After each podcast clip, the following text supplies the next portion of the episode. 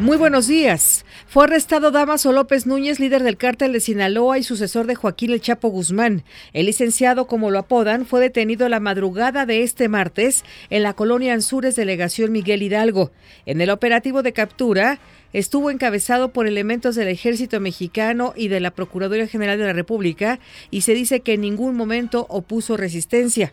Recordar que en el año 2001, Damaso López Núñez fungía como jefe de seguridad del penal de máxima seguridad de Puente Grande, Jalisco, ayudando al Chapo Guzmán a que pudiera escapar. Su arresto, le reiteramos, se realizó sin violencia alguna. En las próximas horas, las autoridades estarán ofreciendo una conferencia de prensa para dar a conocer los detalles de este arresto.